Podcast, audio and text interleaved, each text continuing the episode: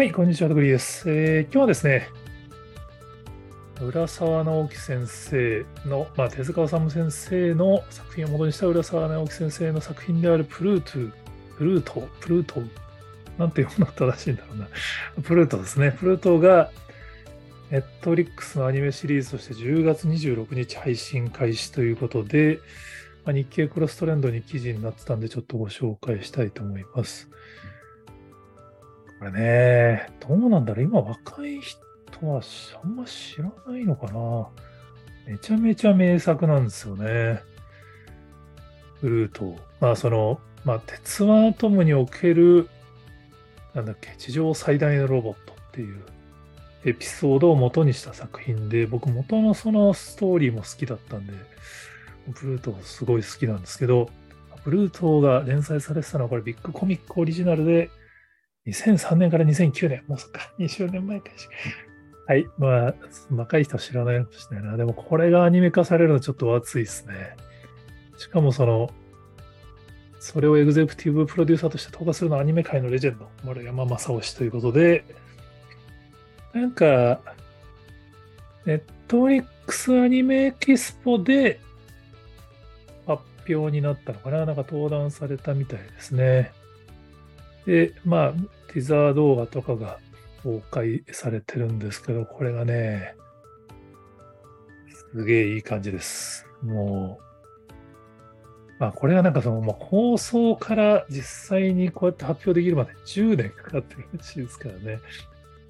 やっぱアニメの本当、まあ、特にこういうファンが多い作品のアニメ化ってやっぱりいろいろハードルもあるし大変なんだろうなみたいなのが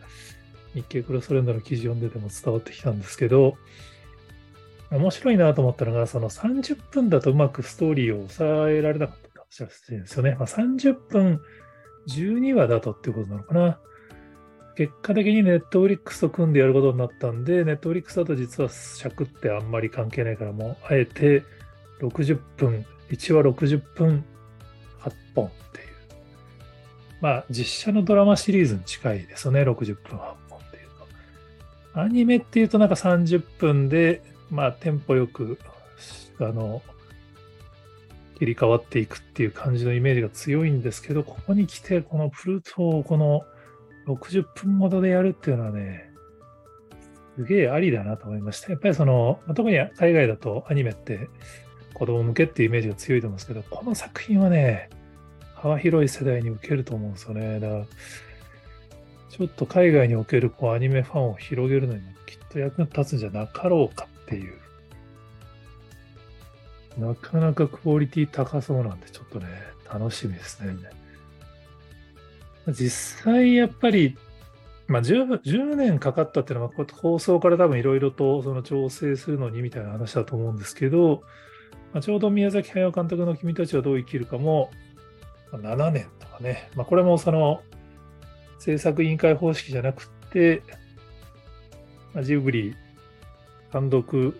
制作だからそんだけのんびり、のんびりっていうか、まあ、時間をじっくりかけて作ることができるって話でしたけど、